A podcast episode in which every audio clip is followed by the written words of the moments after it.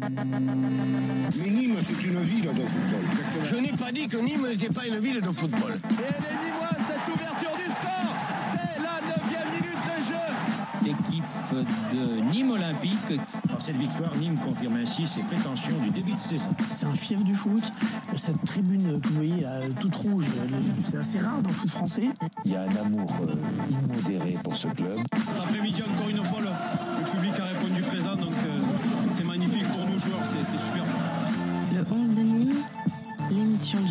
Olympique sur Rage.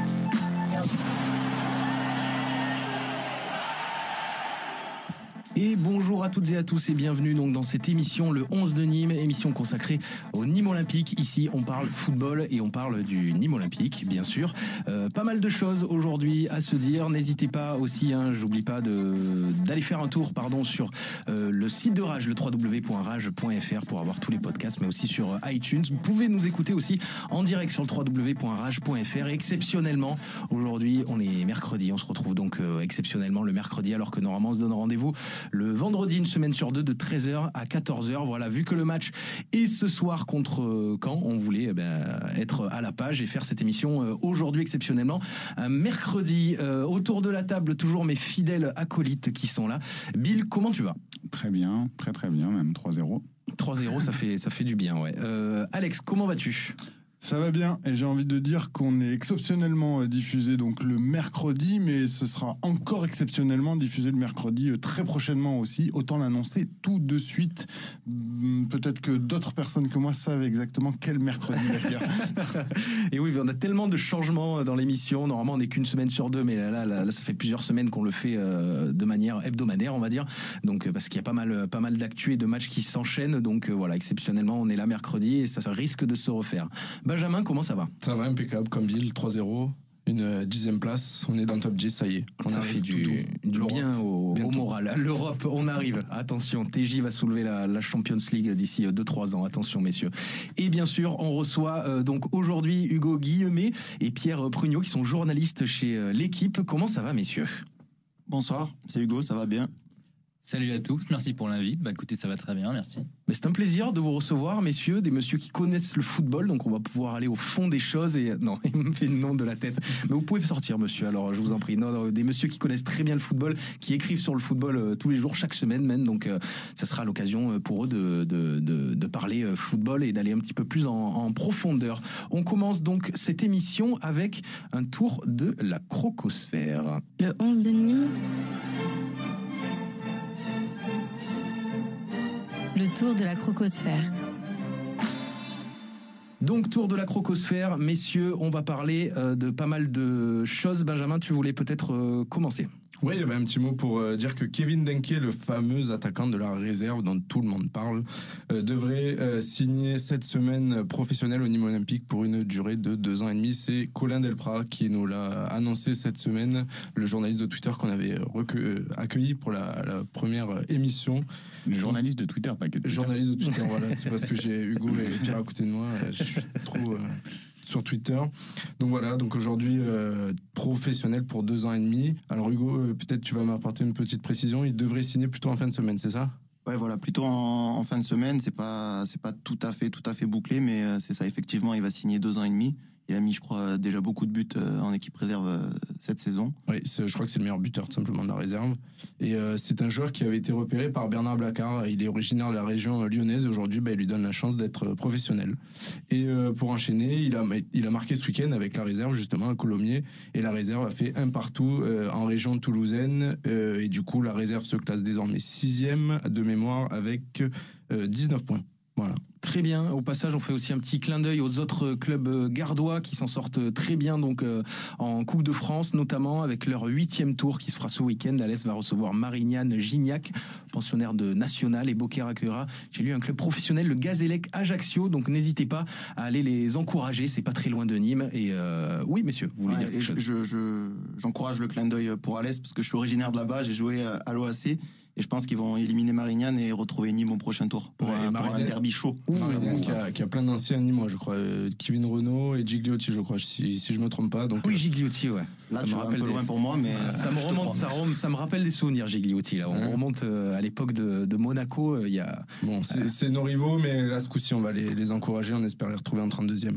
Non, non, ça c'est clair. Tu voulais rajouter un petit quelque chose, Benjamin? Oui, bah l'affaire des, places en pesage à geste pour le match face à Amiens, où les Gladiators euh, ont, décidé la veille de faire un communiqué de, presse en lien avec l'action de, de Rani Assaf, puisque ce dernier n'avait pas souhaité mettre en vente les 500 dernières places du pesage qui étaient libres pour sanctionner la tribune euh, qui avait fait écoper au club une amende de 20 000 euros et un huis clos avec sursis de la tribune.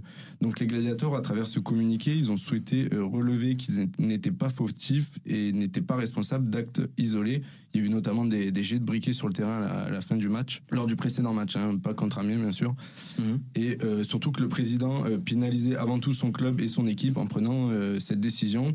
L'histoire se termine bien puisque Nîmes s'est imposé 3-0 face à Amiens, mais montre bien le, le caractère pugnace, pugnace pardon, de notre cher président Assaf.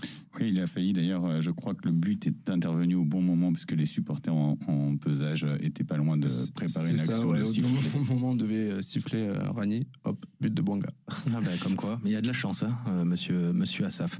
Euh, on va parler aussi d'autres choses. C'est tombé euh, cette semaine. Toujours monsieur Assaf qui euh, n'aimerait pas le contrat qu'on est- qu'on a avec notre équipementier qui est Puma et qui est aussi euh, avec euh, le distributeur Intersport. Donc c'est quelque chose qui avait été dealé par euh, monsieur Christian Perdrier qu'on a reçu dans l'émission euh, dernièrement.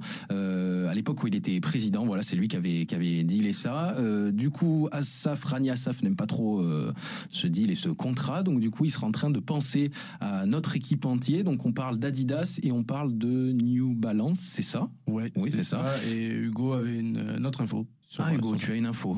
Très alors pour, pour, pour apporter un peu plus de, de précision, euh, ils arrivent en fin de contrat donc avec, euh, avec Puma à la fin de la saison.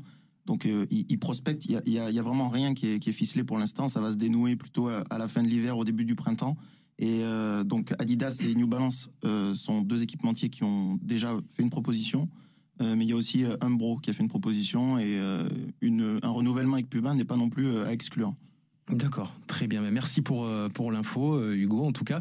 Et peut- peut-être que ça va jouer aussi. Il y a ASICS qui va peut-être s'installer euh, non loin de, de Nîmes, il me semble. C'est à Galargue, je crois, euh, qui va s'installer. ils sont à Galargue en ce moment et ils, ils doivent passer à Garon.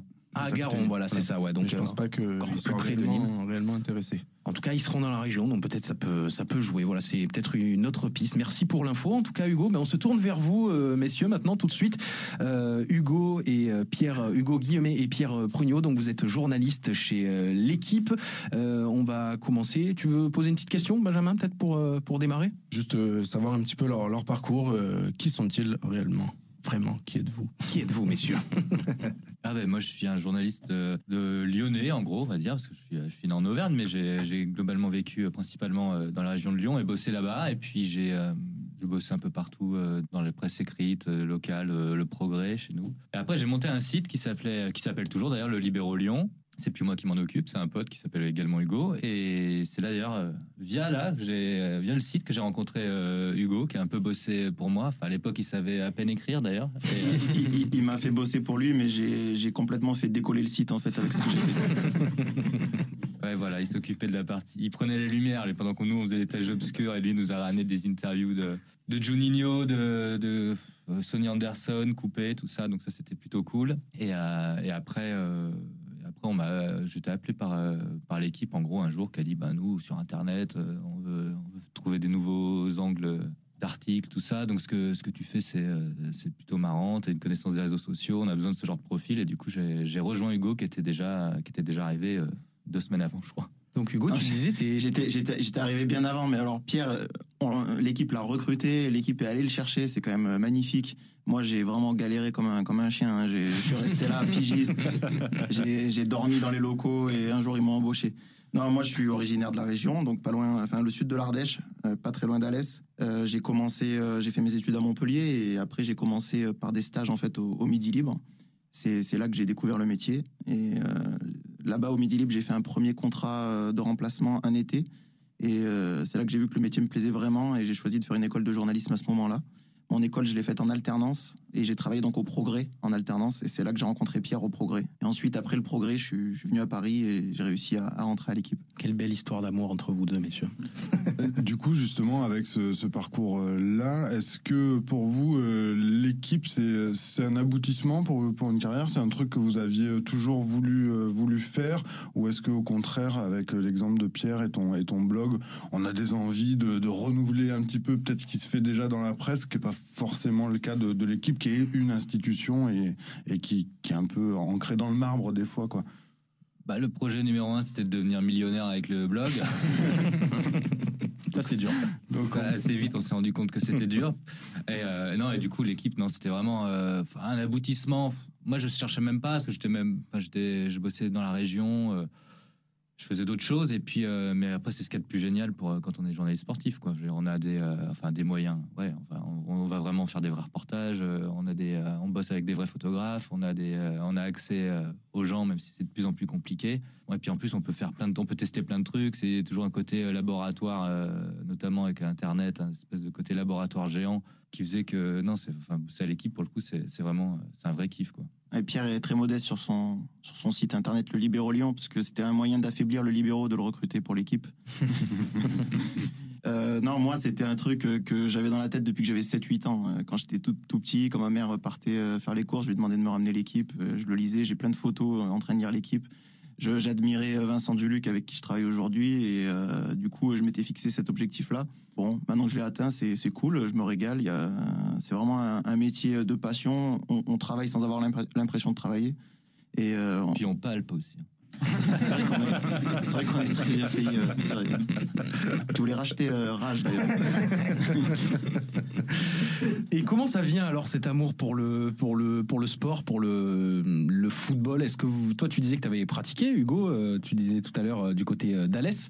Euh, Pierre, toi comment c'est comment c'est venu tout simplement vous deux cet amour pour le pour le football? Ouais, moi c'est venu de manière euh, hyper euh, bizarre parce que vraiment dans ma famille tout le monde s'en foutait quoi. Enfin, mon père c'était du genre à acheter, euh, il m'a acheté France Foot mais euh, en cachette quoi. Il achetait un magazine de cul pour pas le montrer. Quoi.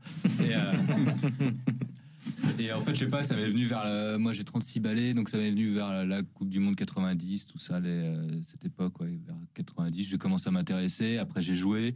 J'étais hyper nul, du coup, il fallait que je trouve une porte de sortie. euh, C'était plus facile d'écrire. Ouais, finalement, c'était plus facile de, de raconter n'importe quoi que de faire semblant d'être bon. Et Hugo, toi? Ouais, moi pour le coup la passion, euh, je suis un petit peu plus jeune que, Pierre, donc moi c'était la Coupe du Monde 94, on m'avait offert des, des vignettes Panini, il y avait Romario. Et Romario ça a été le premier joueur que j'ai admiré à la Coupe du Monde 94. Après il fallait que je choisisse une équipe, là où j'habitais tout le monde était pour l'OM et euh, moi comme euh, beaucoup de ma famille était originaire de Lyon, j'ai choisi Lyon. Et cette année-là, ils ont terminé deuxième du championnat en 95 avec euh, Jean Tigana. Donc euh, j'étais j'étais plutôt bien parti. Après, ça a été un peu plus compliqué, mais j'ai vécu une adolescence vraiment très très heureuse par rapport à tous mes potes qui étaient pour l'OM.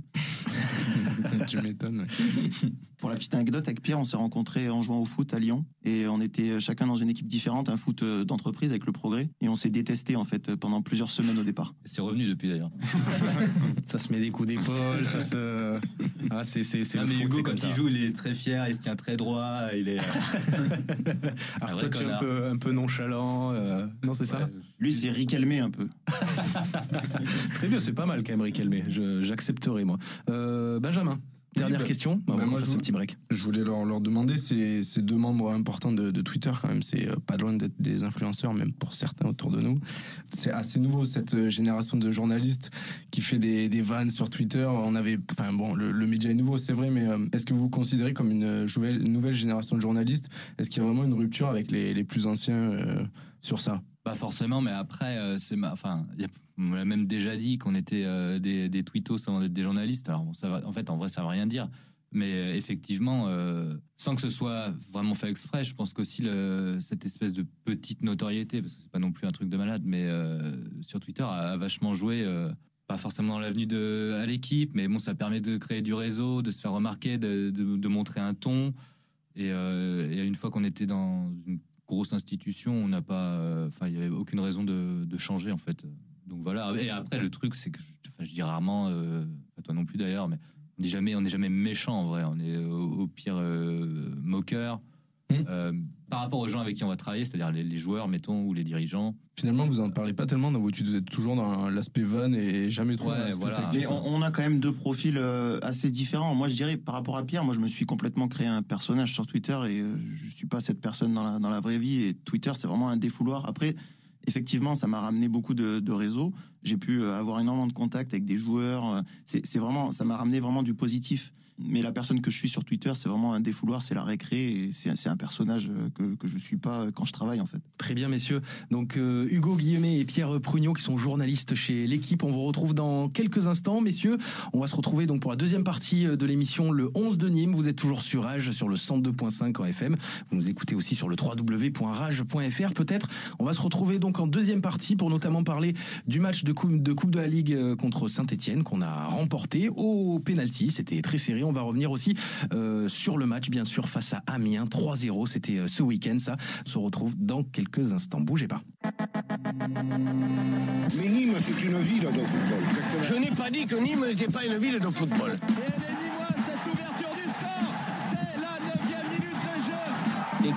De Nîmes Olympique. Cette victoire, Nîmes confirme ainsi ses prétentions du début de saison. C'est un fief du foot. Cette tribune que vous voyez euh, toute rouge, c'est assez rare dans le foot français. Il y a un amour euh, immodéré pour ce club. Cet après-midi, encore une fois, le, le public a répondu présent, donc euh, c'est magnifique pour nous joueurs, c'est c'est super. Le 11 de Nîmes, l'émission du Nîmes Olympique sur Rage.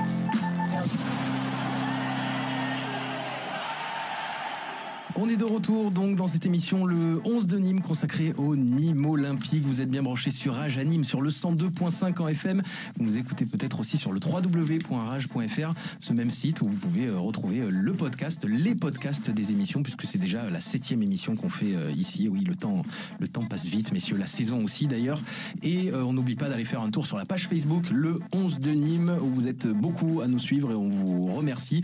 Et d'ailleurs, c'est Benjamin ici présent qui s'occupe en grande partie de de la page et on, on leur remercie. N'hésitez pas à aller faire un, un petit tour, les amis.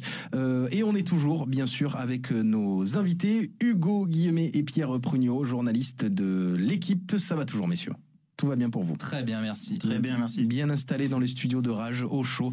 Et ça tombe bien puisqu'on va faire la troisième mi-temps ensemble, notamment troisième mi-temps du match face à Saint-Etienne en Coupe de la Ligue.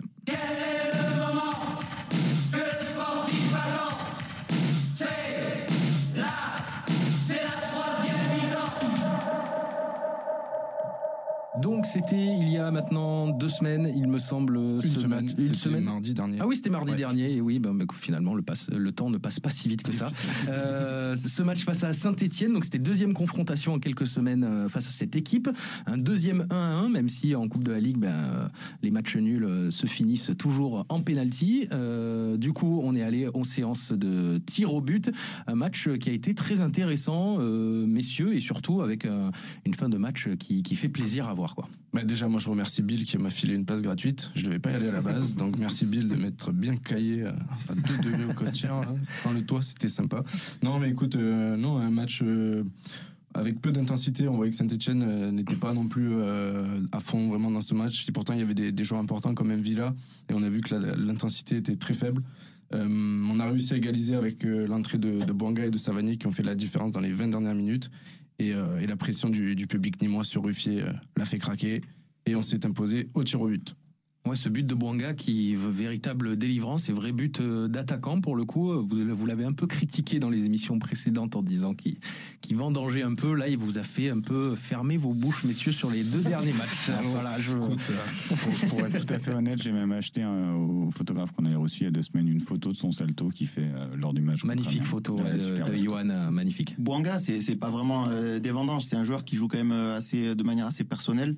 Et donc quand ça rentre pas, on a l'impression qu'il vendange. Mais dès qu'il commence à avoir de la réussite, c'est un joueur qui, qui est très, qui va être très très important, je pense, pour le pour le Nîmes Olympique. C'est la- c'est peut-être la meilleure recrue de, de l'intersaison. Non, mais c'est ce qu'on ce qu'on critiquait, c'était effectivement le, le côté perso. Par moment, c'était pas trop les, les vendanges. Quoi. Je pense que ça c'est une question de, de, de goût et de- de- d'affinité, on va dire. En tout cas, il, ce qu'on peut pas lui enlever, c'est son efficacité, son réalisme sur euh, sur les deux derniers matchs et notamment sur ce match face à, à Saint-Étienne où il vient nous délivrer euh, à quelques minutes de, de, de la fin. Épisode aussi très très, très intéressant, c'est le retour de Bozoc sur un tir au but, hein, et notamment un tir au but victorieux, puisqu'il tire le cinquième tir au but, celui de la victoire. Ça a été souhaité par euh, Bernard Blacard, justement. Euh, Alex, tu voulais dire un, un petit quelque chose sur ça? Eh ben, exactement ce que tu viens de dire. euh, vous y reviendrez et souligner encore bah, les grosses perfs de Bernardoni euh, qui est là. Voilà, les deux premiers tirs au but de Saint-Etienne. Et ben hop, il y a notre petit Polo qui est là au milieu, ça passe pas. Et voilà. Polo dit, euh, Polo dit la glu, quoi. C'est ça, ouais. Si, Bernardoni, euh, Bozoc, ça peut permettre d'en placer une petite quand même pour Baptiste Valette parce qu'il devait jouer ce match. C'est un très très bon gardien qui a fait monter le club. Il s'est réveillé euh, malade, il était déjà malade un petit peu la veille au soir. Euh, bon, il- le, le- le- le staff et, et- et Laurent Boissier ont tranché assez vite dans la journée pour rappeler Bernardoni, euh, même si Baptiste Valette aurait quand même, je pense, voulu se, se tester. Euh, il a pas, il a pas pu le faire. C'est un joueur qui fait pas de vagues, c'est un très bon joueur de club euh, qui, qui crée aucun problème. Donc euh, voilà, il fallait le citer. Très bon mec. On l'oublie pas, on l'oublie pas. Oui, c'est vrai qu'il était malade sur ce match.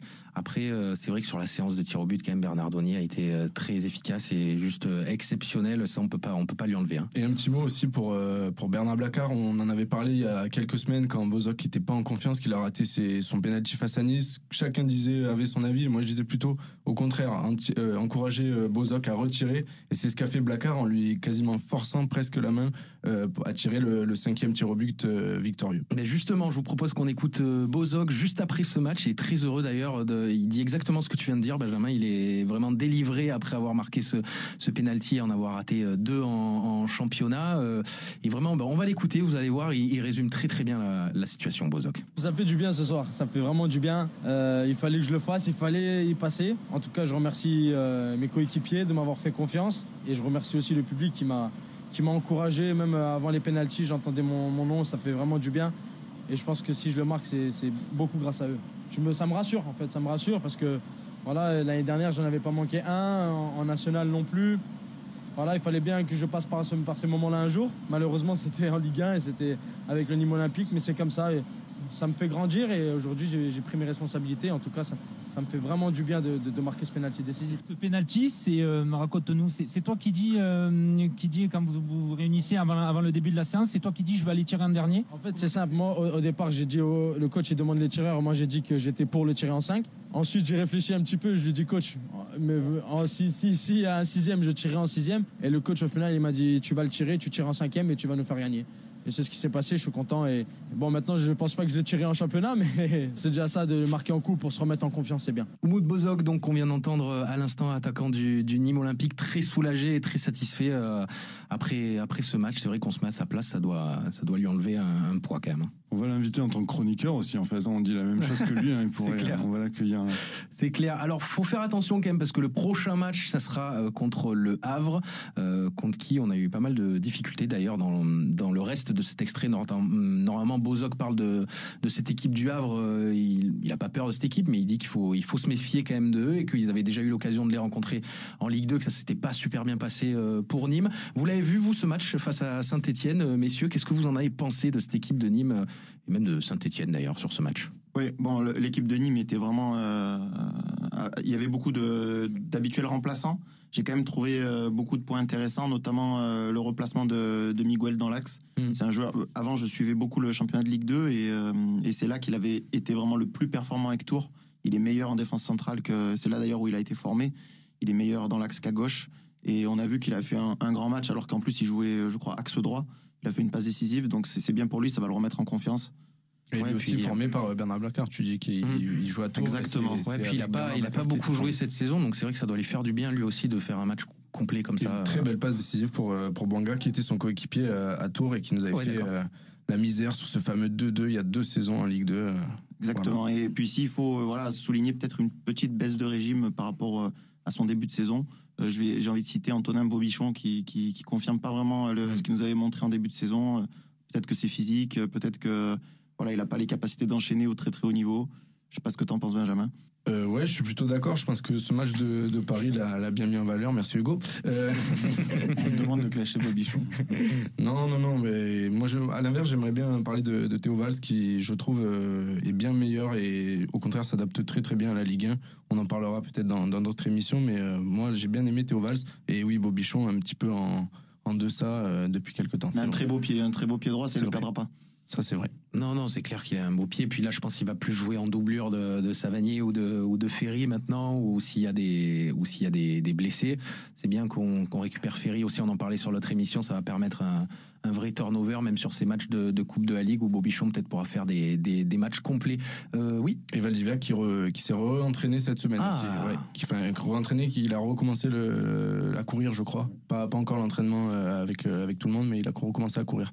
Arek aussi qui a fait un match complet là face à Saint-Etienne. Donc ça aussi euh, serein avec Complet, je, euh, je sais pas, Miguel. mais bon, après, il a 35 ans. Il Non, un était match complet en, en temps, hein, je veux dire. Il a Oui, fait le match entier. Il a aussi été très bon avec contre Saint-Etienne. Ouais, moi j'ai vraiment bien aimé. Je, je le trouve euh, toujours très bon malgré, malgré son âge. Il revenait de, de blessure, donc euh, non, belle perf. Et ça va la question que je me pose, excuse-moi de te couper. Non, non, pas de souci. Ça vous arrange à Nîmes de vous qualifier pour un quart de finale de la Coupe de la Ligue alors qu'on sait que c'est le PSG qui gagnera à la fin? Mais c'est le débat qu'on avait la dernière fois justement. Ça mais rapporte de l'argent.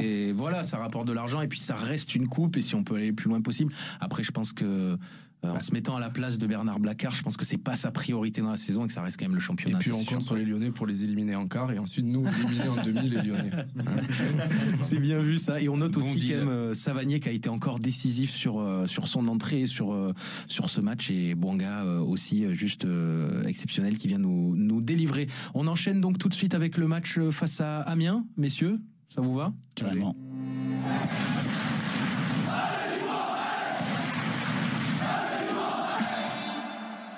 Va commencer avec quelques chiffres, mon, mon cher Bill, mon monsieur Stat.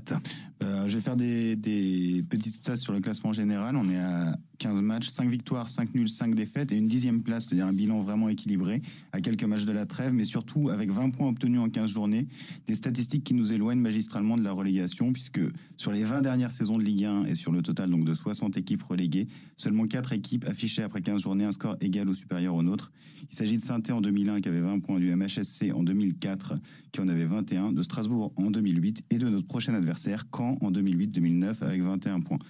Et donc j'ai regardé un peu plus loin, qu'est-ce qu'elles ont fait au 16e match? Elles ont toutes raté la marche de la 16e journée. Donc si on gagne ce soir à Caen, on est relégué. Quasi, on est relégué, pardon, on est maintenu euh, statistiquement, en tout cas, Attention au lapsus. et définitivement, de mon point de vue. Et on pourra commencer à regarder un petit peu plus haut dans le rétro- rétroviseur de la relégation et euh, regarder peut-être jusqu'à l'Europe. On peut rêver, mais bon, il reste euh, quand même pas mal de chemin. Mais sur les quatre dernières journées, l'équipe affiche un visage conquérant, mais différent de celui qu'elle affichait en début de, de championnat. Puisque on est simplement troisième meilleure attaque sur les quatre derniers matchs avec 8 buts marqués et on est deuxième meilleure défense avec un seul but encaissé contre les Niçois et encore on était à 9 contre 11. Mais ça reste très positif. En tout cas, euh, tout ça, c'est que des, que des bonnes nouvelles.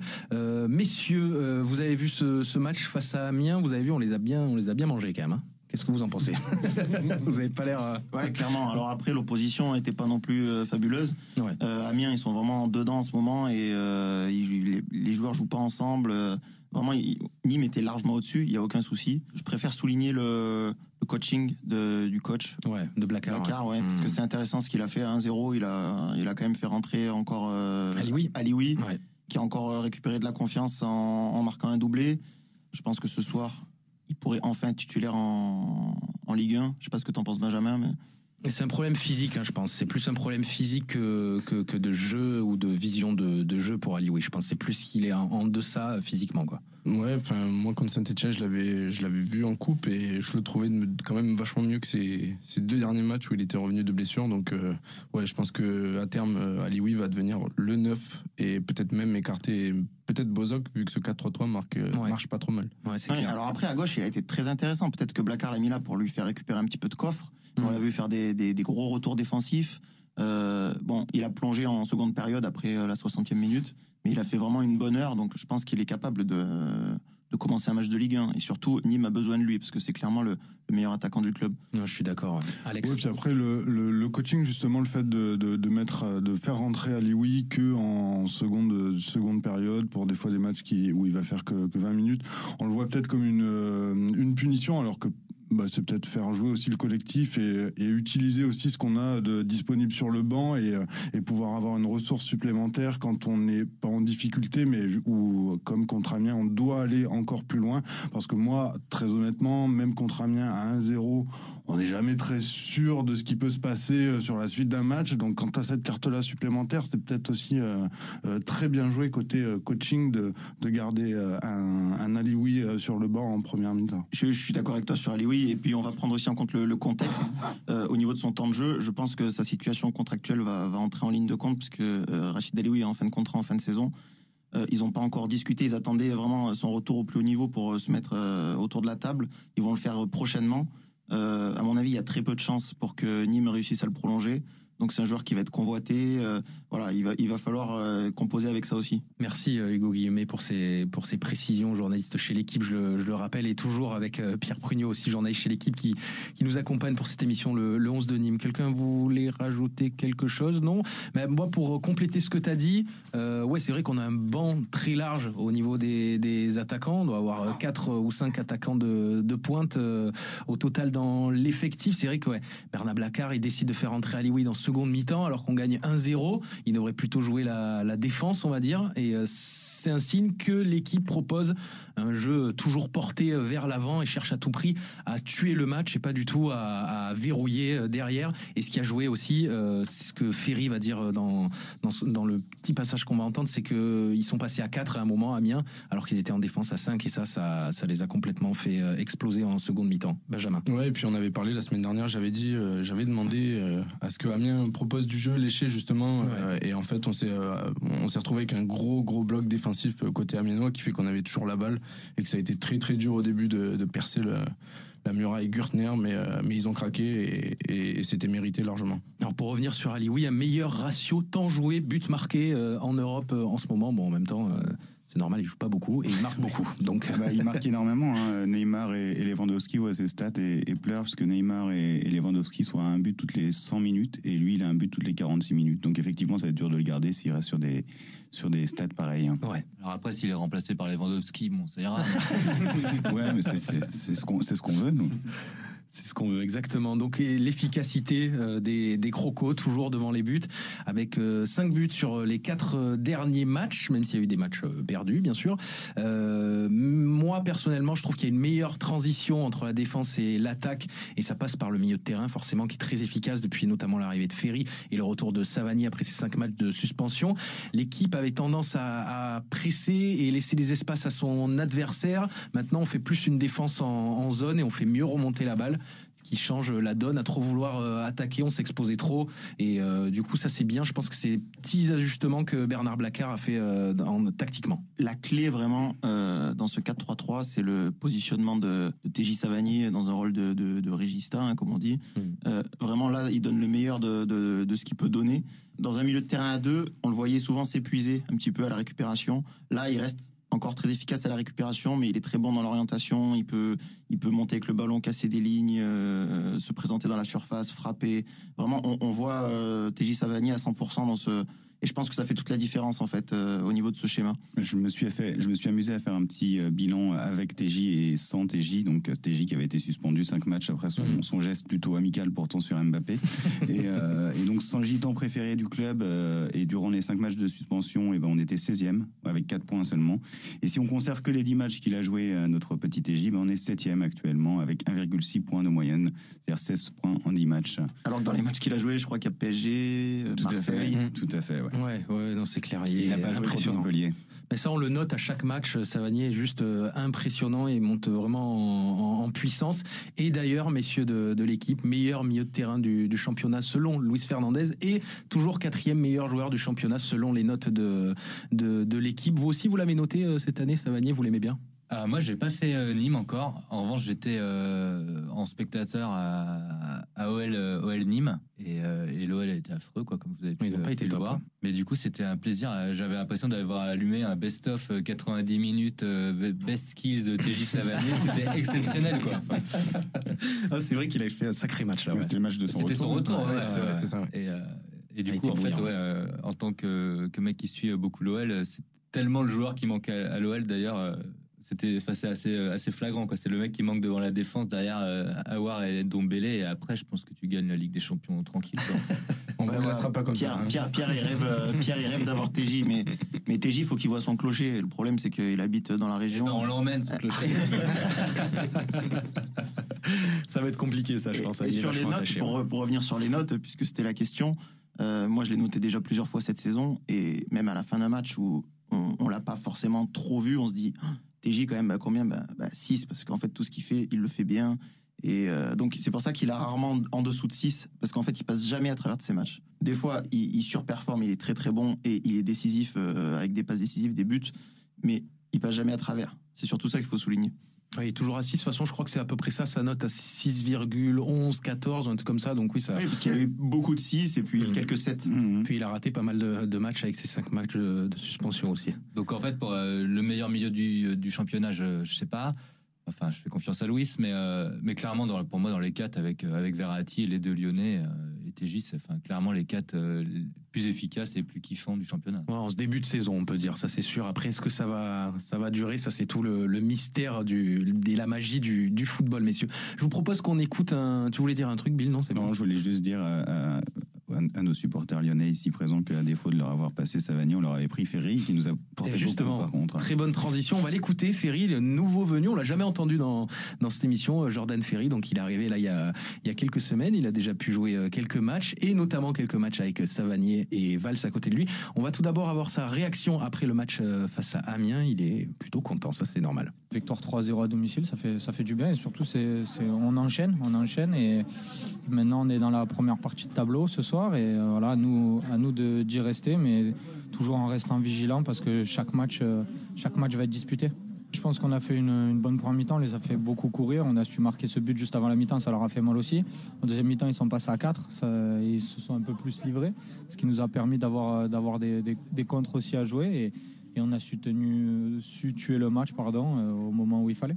On parlait du milieu de terrain euh, nîmois tout à l'heure. Je voulais euh, justement écouter Jordan Ferry, euh, qui a joué à peine quelques matchs donc avec euh, Savanier et avec Valls aussi. Il parle de, de Valls et de, et de son très bon pied. Euh, justement, il en parle très bien de, de cette, on va dire comment il s'accommode de à jouer à- à- avec eux. Vous, est-ce que vous trouvez que la, la formule marche bien déjà entre les entre les trois, surtout entre les deux Ferry et, et Savanier? Oui, non, mais moi, déjà son petit accent là de Saint-Rémy de Provence, moi déjà, ça me régale. C'est voilà. les cigales qui, tu vois, dans le studio quoi.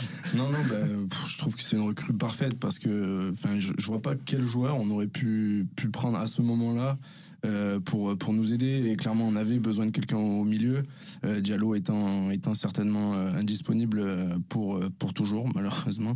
Euh, et on l'a vu contre Strasbourg on l'a vu même là contre Amiens il apporte une, une sérénité et surtout une grinta qui colle parfaitement je trouve à- au caractère de cette équipe et de, de même de cette ville et de ce club je dirais carrément Ouais, moi je m'attendais à un joueur peut-être un peu plus physique hein, pour pour remplacer euh, Diallo.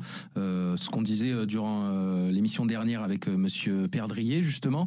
Mais on a Ferry, Ferry qu'on disait aussi qui a beaucoup d'expérience, qui a beaucoup joué de matchs en Ligue 1, même en Ligue des Champions. Donc c'est bien d'avoir aussi un joueur comme ça qui a du qui a du coffre et qui est quand même encore assez jeune et qu'on aura pour un an et demi. Donc ça c'est plutôt bien. Je vous, vous vouliez dire quelque chose à propos de Ferry, messieurs? Oui, peut-être. Oui, je voulais juste parler de son intégration qui était juste parfaite en fait, parce qu'il a grandi à, à quelques kilomètres de- de- d'Anthony Briançon. Ils sont, euh, ils sont, ils sont du même coin et ils ont même été au centre de formation euh, à l'OL en même temps. Et il s'est parfaitement intégré. Il s'est si bien intégré que le premier jour, le jour de son arrivée, en fait, il s'est entraîné et il a beaucoup impressionné ses, ses coéquipiers, notamment par, par sa qualité de passe et son, et son, son jeu rapide en une touche de balle. Bah justement, on va, je vous propose qu'on l'écoute, euh, Jordan Ferry, euh, suite à son, à son travail avec, euh, avec Savanier au, au milieu de terrain et surtout euh, à sa manière de, de s'accommoder et de s'habituer à, tra- à- à travailler avec Valls et, et Savanier au, au milieu de terrain. On l'écoute, Jordan Ferry, tout de suite. On communique beaucoup sur le terrain, on a beaucoup parlé dans la semaine, on a bien préparé ce match. Donc, euh, donc voilà, je, féli- je félicite l'équipe et c'est un, très bon match ce soir. Au fur et à mesure des matchs, ça va, ça va, ça va être de mieux en mieux, mais c'est vrai que c'est des très bons joueurs de ballon et, euh, c'est facile de jouer avec eux. Donc, euh, voilà, il faut, régler encore quelques, quelques trucs, mais, en tout cas, c'est bien. Voilà, Jordan Ferry qu'on vient, qu'on vient d'écouter, lui, il a l'air euh, d'être plutôt content de, de jouer avec, euh, avec Savanier. On se tourne une nouvelle fois euh, vers vous, euh, messieurs Hugo Guillemet et Pierre Prugnot, vous êtes journalistes chez l'équipe. On a encore quelques questions à vous poser. Benjamin, tiens, je te, je te laisse la main, je t'ai pas assez entendu aujourd'hui, tu me manques un peu, vas-y. Ah, bon, alors je suis là, ne t'inquiète pas. Non, eh bien, l'occasion de, les accueillir, c'est l'occasion aussi pour nous de leur poser quelques petites questions indiscrètes et quelques petites anecdotes que nous, on ne pourrait pas avoir. Donc, euh, quelle, spécificité, par rapport aux autres clubs de Ligue 1, euh, cet aspect atypique, presque rustre du Nîmes Olympique, est-ce qu'il vous plaît? Ouais, c'est forcément euh, plaisant, mais après, c'est même pas tant le côté euh, folklorique qui est, euh, enfin, qu'on a tendance à vendre à l'extérieur qui, me fait marrer. Le truc qui me plaît le plus, c'est le côté. euh, à Lyon, on a, quand on a suivi l'équipe il y a 2-3 ans, il y avait quasiment que des mecs euh, formés euh, au club, voire même nés dans la ville. Et ça, c'est quasiment, quasiment pareil ici. Il n'y a pas la même proportion forcément, mais, mais elle est déjà hyper importante. Et, euh, et ça, ça rend d'office une équipe euh, hyper, euh, hyper sympathique. Et, ça, ça fait partie. C'est hyper rare en Ligue 1 hein, de, de Enfin, même à Paris où, où sont nés un sixième des, des gens du pays, ils, ils ont, ils ont pas ça, quoi. Donc, enfin, déjà, ils ont pas de français, vous me direz, mais donc et donc ça, ça rend clairement l'équipe sympathique et puis plus, la- plus la- sa façon de jouer. C'est bien plus que l'aspect folklore dont on parle souvent. Vous avez sorti pas mal de choses sur le Nîmes Olympique, l'histoire des primes cet été, l'imbroglio de Jean-Jacques Bourdin dans les, dans les vestiaires euh, récemment euh, face à Nice, pas mal d'infos, donc peu relayées par les médias locaux. Vous passez un petit peu pour les vilains petits canards euh, du club. Comment vous, avez eu ces infos, tout simplement? Moi, c'est quelque chose qui revient à chaque fois, quelque chose, je me dis, comment on arrive à avoir des, des infos comme ça alors que c'est quelque chose qui se passe dans un vestiaire et alors que le vestiaire est fermé Comment ça remonte une info comme ça? Bah, bien sûr, mais l'info, elle vient de, de, de- de là où s'est passée l'action, dans le vestiaire. Donc, elle vient pas seulement d'une source, elle vient de plusieurs sources qui sont, qui sont recoupées. euh, et c'est pas forcément des, des gens du vestiaire qui, qui, qui ont parlé aux journalistes. Ça peut être des gens du vestiaire qui parlent à des gens qui ensuite parlent aux journalistes. Donc euh, voilà, je, le- les dirigeants euh, et, et- et certaines personnes du staff euh, du club ont cherché ces derniers jours à savoir qui parlait. Et très simplement, je leur ai répondu qu'il y avait beaucoup de gens qui, qui donnaient des informations et que c'était pas forcément une personne. Ça servait à rien de chercher une top parce qu'il n'y a pas de top au niveau olympique. non, ils ont un groupe très sain et euh, vraiment les infos que, que j'ai pu sortir, euh, notamment sur les primes ou sur le discours de, de- de Jean-Jacques Bourdin, pour moi, c'est pas des infos qui, qui, qui mettent en, en péril euh, le fonctionnement du club et au contraire, c'est euh, c'est plutôt des abcès qui, qui sont crevés à des moments de la saison. Bernard Blacard, il n'était pas au courant en fait du discours de Jean-Jacques Bourdin et donc le lendemain, il a demandé des explications. Il l'a su en lisant l'équipe alors? Il l'a su la veille parce qu'on l'a appelé euh, et c'est Ah là oui, qu'il nous a dit qu'il était pas au courant. Mais euh, donc du coup, il l'a pas su en lisant le journal, mais il l'a su la veille quand, quand on a quand on a quand on a fait l'article. D'accord. C'est pas c'est pas hyper grave, c'est pas un truc de fou. Non, non, non. Mais juste euh, voilà, ça montre que sur certains aspects, bon, on en revient au fonctionnement du club. Hein, c'est il peut y avoir Petit des club, petits- ouais. Oui, mais bon après, c'est ça, ça, ça a aussi son charme quand, quand on arrive au bureau au Costières, qu'il y a il y a trois personnes et demie qui sont en train de travailler et c'est des gens qui sont passionnés, qui comptent pas leurs heures. Euh, voilà, euh, je, je parle pas seulement de Laurent Boissier ou de Jordan euh, à la com, mais qui s'occupe aussi du site, etc.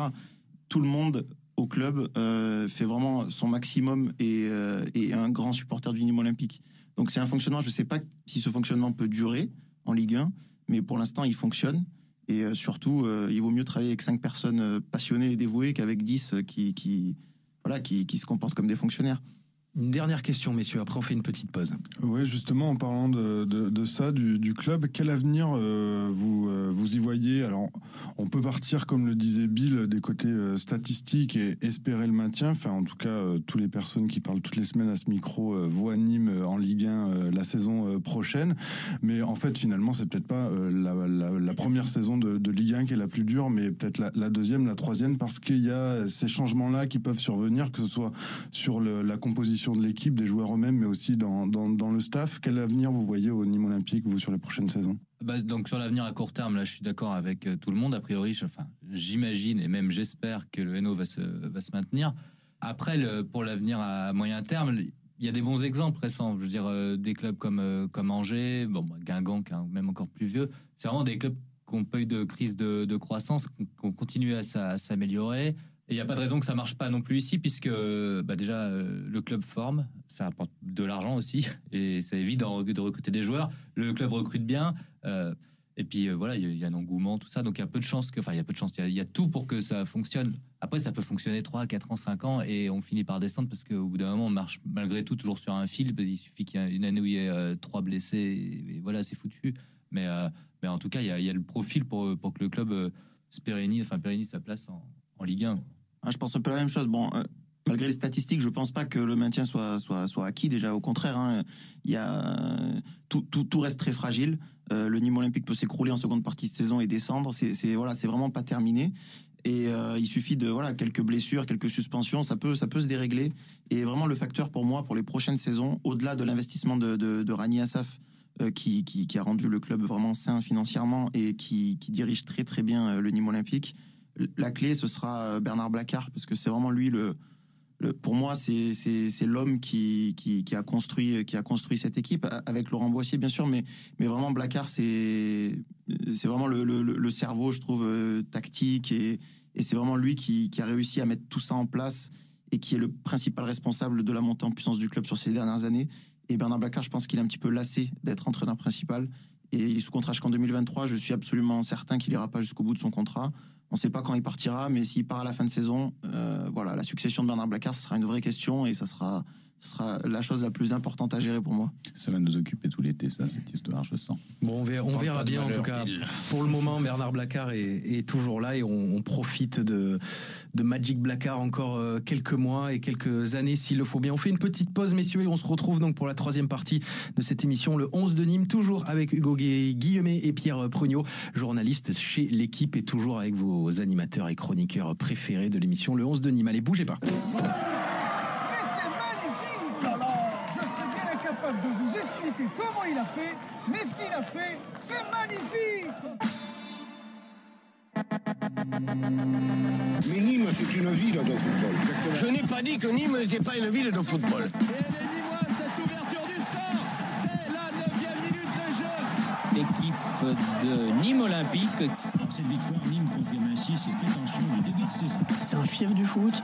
Cette tribune que vous voyez là, toute rouge, c'est assez rare dans le foot français. Il y a un amour euh, modéré pour ce club. Cet après-midi, encore une fois, le, le public a répondu présent, donc euh, c'est magnifique pour nous joueurs, c'est c'est super. Le 11 de Nîmes, l'émission du Nîmes Olympique sur Rage.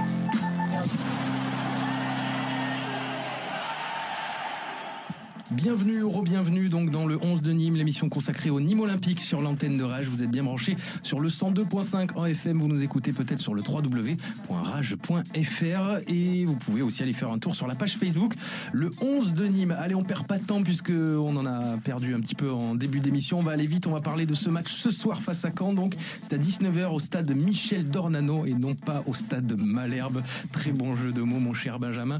Allez, jingle. Le 11 de Nîmes, Jouez devant votre famille, jouez devant vos amis, quoi qu'il se passe, on va au bout ensemble l'échauffement. Donc, on va parler de ce match face à Caen, messieurs. Pas mal de choses à dire. Euh, Nîmes n'a jamais gagné à Caen en 10 confrontations. Euh, niveau chiffres, ça dit quoi, mon cher Bill? Bah, ça donne effectivement ça. Il faut, il faut prendre le match avec des pincettes, puisque on a, on a toujours fait soit nul, soit euh, perdu à Dornano. La dernière confrontation est la tristement célèbre confrontation truquée de 2014. Et en Ligue 1, ça remonte. Le dernier camp Nîmes remonte à 1992 et c'était soldé par un 2-2 à, à Caen.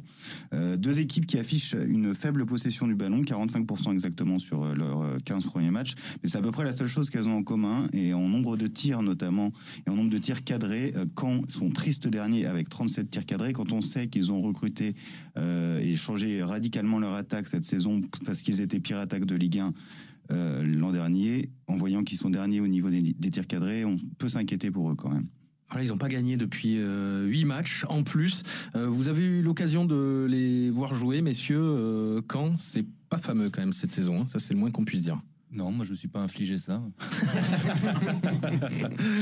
Non, en fait, c'est pas c'est pas catastrophique euh, dans le jeu, paradoxalement. Enfin, je trouve que Mercadal bosse pas mal et tout, mais effectivement devant, enfin, de, alors je sais pas si c'est du manque de réussite ou manque de talent ou les deux, mais euh, ils sont ils sont vraiment euh, dans le dur. Après, les deux derniers matchs n'étaient pas si pourris que ça.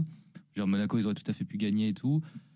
donc là, pour, euh, pour Nîmes, c'est un, enfin, je trouve que c'est un bon test parce que gagner là-bas, après avoir battu Amiens, qui est aussi une équipe hyper chiante, Mhm. ça, ça serait hyper, hyper, euh, hyper fort à ce moment-là de l'année. quoi. Bah, la dernière victoire de Caen, c'était contre Amiens d'ailleurs, mais ils les avaient battus 1-0. Et euh, est-ce qu'il faut rappeler qu'on les a battus 3-0, nous? Euh, Je pense pas. Si on fait un truc mathématique, Ouais, euh, ça toujours. fait euh, 4-0. Non, c'est ça C'est ça. Donc, du coup, un conseil aux dirigeants cette année, pas besoin de laisser des caisses de costières devant le vestiaire. A priori, ça devrait passer tout seul. Non, là, je pense que ça va le faire. Ouais. Benjamin, tu voulais dire un petit truc sur cette confrontation qui est ce soir, donc Nîmes-Camp Non, bah, Bamo et Ninga, c'est euh, deux attaquants. euh, bon, faut, faut aimer, quoi. C'est euh, c'est quand même assez spécial, moi, je le trouve, euh, comme, euh, comme joueur. Après, ils ont un gardien qui est assez faible, euh, Brice Samba. Je sais pas si son nom euh, était, était lié à sa qualité de jeu, mais, euh, mais voilà, écoute, on, on verra. J'espère qu'on lui Il vient de Marseille, ouais. danser la Samba, justement. Qu'est-ce qu'on pourrait rajouter sur cette équipe de, de Caen, messieurs, qui sont en difficulté, vraiment? Nous, en tout cas, on est la quatrième meilleure équipe à l'extérieur cette saison. On est vraiment euh, presque impeccable à l'extérieur. Donc, à mon avis, ça va être très difficile euh, pour Caen, au vu en tout cas euh, des chiffres et des, et des statistiques. Quelques joueurs, quand même, auxquels il faudrait faire euh, attention un petit peu du côté de, de Caen, messieurs. Il y a vraiment un, un bon joueur par ligne, sauf en attaque et sauf au niveau du gardien de but. Il y a deux bons joueurs. Alors, je, je vais, je, vais, je, vais, je vais vous citer deux noms finalement. C'est Alexander Djikou, d'ailleurs qui vient de la région, bon, l'autre côté du Vidour, le, le côté que vous connaissez moins bien, mais euh, il a commencé à Castelnau-le-Lez et c'est vraiment un excellent défenseur. Euh, voilà, il a, il est peut-être, il a peut-être un niveau trop élevé maintenant aujourd'hui pour Caen. Et euh, vraiment, la- une des meilleures recrues du, du mercato estival, c'est Fessal Farge, qui, sans lui, je pense que Caen serait encore beaucoup plus bas. Et il faut pas considérer ce match comme euh, gagné déjà par Nîmes, parce que je, pense justement que le Stade Malherbe va, va, va, va essayer de profiter de ce match pour, euh, pour, pour reprendre la confiance. Nîmes, ça reste un concurrent direct pour eux. Donc euh, c'est c'est un match qu'il faudra vraiment pas prendre à la légère et qui risque d'être très serré. Bah, ils jouent gros, c'est sûr, hein, parce qu'ils sont, ils sont bas et euh, évidemment, on, en- on plaisante, mais on le prend pas trop. euh, Ça risque d'être plus légère. à Amiens, ça c'est clair. ouais. Non, faut faire, faut faire, euh, faut faire attention. On a surtout pas mal, comme on disait, et comme on écoutait Bozok. euh, Enfin, euh, non, je dis des bêtises, mais en tout cas, on a pas mal de mauvais euh, souvenirs euh, aussi à- à- avec eux et des matchs qu'on a pu avoir euh, euh, contre hum, l'arbitre de la rencontre sera Florent Bata, qui nous a déjà arbitré en Ligue 2 à quatre reprises l'an dernier pour deux défaites notamment contre Châteauroux et Sochaux. Il a arbitré six matchs de Ligue 1 cette saison et il a distribué un seul carton rouge. Donc ça, c'est une bonne nouvelle pour euh, pour les joueurs nîmois qui sont un peu les, les champions du, du carton rouge cette saison. Tu voulais dire un truc, mon cher Bill? Je me souviens plus ce que je voulais dire. Mais ça arrive, ça arrive. Euh, c'est donc ce soir, c'est à 19h au stade Michel Dornano de Caen. Et toujours la suspension de Loïc Landre aussi à noter suite à, suite à son tacle ravageur qu'on- contre Nice, qui est devenu un mème sur Internet d'ailleurs. Euh, Benjamin. Et juste un petit mot pour Bill qui a dit match truqué tout à l'heure en 2014. Mais C'est pas un match truqué, c'est un match Arrangé. arrangé. Je suis supporter nîmois, je suis désolé. C'était pour la blague, je suis vraiment désolé. de dire ça. Je sais que ça fait que trois ans que t'es à Nîmes, hein, mais euh, voilà, non. Et puis la dernière fois que qu'on a joué contre Caen, il y avait un certain N'Golo Kanté euh, à Caen. Je connais pas. Je... Je sais pas qui c'est. Un mec qui est champion du monde là. Tu sais, Ah il est, ouais, il est- ouais, il est ok. petit, il est Un gentil. sous-Savanier. c'est ça, Ouais, c'est ça. C'est ça. Ah oui, d'accord. Donc ça commence quand même à, à remonter il y a un petit bout de temps, quoi. Ouais, 4 ans. D'accord, très bien. Ben, on va enchaîner tout de suite avec euh, peut-être notre petite prono. Tu voulais donner les, les cotes, euh, Bill, peut-être? C'est toi le monsieur chiffre. Moi, je te laisse les chiffres, hein, c'est toi. La cote de Nîmes est supérieure à, à la cote de Caen, puisque, enfin, pas de grand chose, mais Nîmes est à 200 euh, de- 2,65, Caen est à 2,75 et le match nul est à 3,15. C'est assez serré, ouais, on peut le dire. Ouais. On peut le dire. Alors que une victoire de, de Nîmes se joue euh, quand même euh, assez euh, facilement, euh, selon moi. Si vous deviez faire une pronostic, messieurs, vous pariez, vous auriez parié sur quoi? Sur Nîmes? Moi, j'ai bien envie de parier sur un match nul parce que c'est la cote euh, la plus intéressante et euh, je pense que, euh, que- Nîmes euh, va, va, va prendre quand même le match à son compte, va marquer, mais quand va pousser pour, pour revenir, je vois bien un match nul. Un match nul, d'accord, très bien.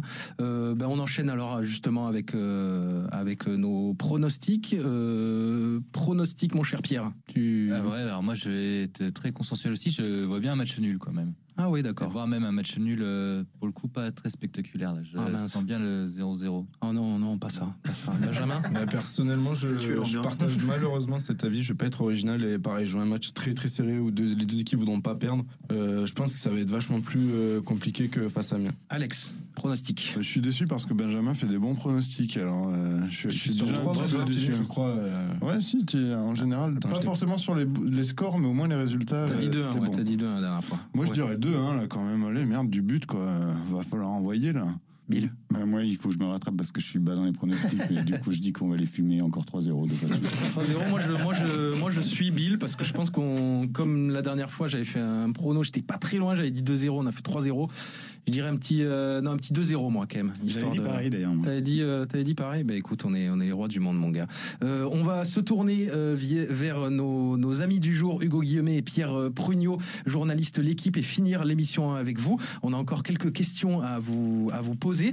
Alors, on parlait euh, notamment du, de, de Montpellier. On en parle très rarement hein, dans cette émission, vous vous en doutez, mais on sait que vous suivez aussi euh, Montpellier. Euh, quelle principale différence structurelle il y a entre les deux clubs? On a reçu euh, l'ex-président de Nîmes, Christian La semaine dernière, qui nous a avoué quand même il y avait euh, pas mal de proximité entre les, entre les deux clubs, notamment que ce soit sur les échanges de joueurs ou les relations entre les, entre les présidents. En fait, il y a, on va dire, euh, une concurrence qui se ressent pas forcément en coulisses, en fait. Oui, euh, la, la concurrence et même la haine, elle est plutôt du, du côté des, des supporters. Euh, Il y a beaucoup de, de, de- de grands anciens joueurs, euh, entraîneurs qui, qui, qui font la passerelle entre les deux clubs, Mézi, Girard. Vous avez euh, le, le meilleur joueur du Nîmes Olympique qui a été formé euh, à Montpellier, qui habite à Montpellier. Donc il y a, il y a- il y a quand même beaucoup de passerelles. C'est deux clubs qui sont voisins, mais c'est deux clubs qui sont totalement différents sur, les, sur les structures, parce que c'est de ça que tu parlais au départ. Euh, Montpellier, d'ailleurs, d'ailleurs René Girard l'a dit dans l'équipe hier. Euh, Montpellier est le club qui a peut-être le plus progressé au niveau des structures euh, depuis enfin, ces dernières saisons. Ils ont vraiment aujourd'hui un, centre de formation et un centre d'entraînement euh, ultra moderne avec des installations de, très haut niveau. À Nîmes, c'est pas c'est pas encore le cas. Peut-être que le club est sur ce, ce chemin-là, mais le club ne, ne fonctionne pas du tout comme le Montpellier Hérault pour l'instant. Pourtant, hormis Kodza, ils ont pas, ils ont pas sorti grand monde euh, du côté de Montpellier euh, dans l'instant de ils ont sorti TJ Savanier, je pense que tu les remercies tous les jours. Mais oui, mais surtout de pas il l'avoir regardé. nous. Il joue chez nous aujourd'hui, justement. Mais euh, non, mais c'est bien d'avoir des, des beaux- belles Il installations. le loge mais- encore, il le loge. Il veut pas venir habiter ici. Il a sa famille là-bas, c'est pour ça, c'est pour ça. Il est, il est amoureux de Nîmes, on le sait, euh, TJ. Euh, messieurs, vous avez encore une petite question, peut-être si on parlait un petit peu du, du mercato avec eux, Benjamin? Oui, bah, revenir avec euh, Hugo, peut-être euh, qui a, qui a des relations, enfin qui, connaît euh, des contacts au sein du club. Est-ce que tu peux nous parler un petit peu plus de la méthode de recrutement de- du club, de Boissier, de Blacard, qui ont quand même sorti ces derniers temps Bozok, Tube, Alioui et, et j'en passe? Alors c'est c'est pas compliqué. Laurent Boissier, il arrive au bureau le matin, il se connecte sur euh, Y-Scout, il regarde les matchs et, et dès qu'il Y-Scout, voit qui est un logiciel, je- un, je un le logi- précise, voilà, un euh, logiciel qui coûte euh, quand même un bras euh, à l'année, mais c'est le c'est peut-être le seul investissement qu'ils font sur la saison en termes de, de cellules de recrutement parce qu'ils se déplacent pas sur les matchs, ils n'ont pas de, de, de recruteurs attitrés, ils n'ont pas de, de, contacts dans d'autres régions du monde, donc ils se concentrent sur la France, sur la division inférieure. Et, et- et c'est comme ça qu'ils arrivent à, à faire des coups. Voilà. Après, euh, dès que c'est des négociations, c'est compliqué. Pour l'instant, ils ont, ils ont, ils ont beaucoup de réussites. Il y a eu aussi quelques, voilà, quelques, quelques échecs. Il n'y a pas eu que des réussites.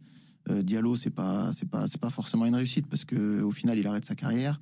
Euh, Slimane Sissoko, qui- voilà. qui, joue il y a deux ans. euh, Non, mais plus récemment, euh, euh, bon, il n'y a pas eu non plus que des réussites, mais c'est vrai que si on, si on, si on parle de ratio, quand même fait, pas mal. ce qu'on fait Bernard Blacard et voilà et surtout Laurent Boissier, c'est quand même vraiment pas mal, surtout avec les moyens dont ils disposent.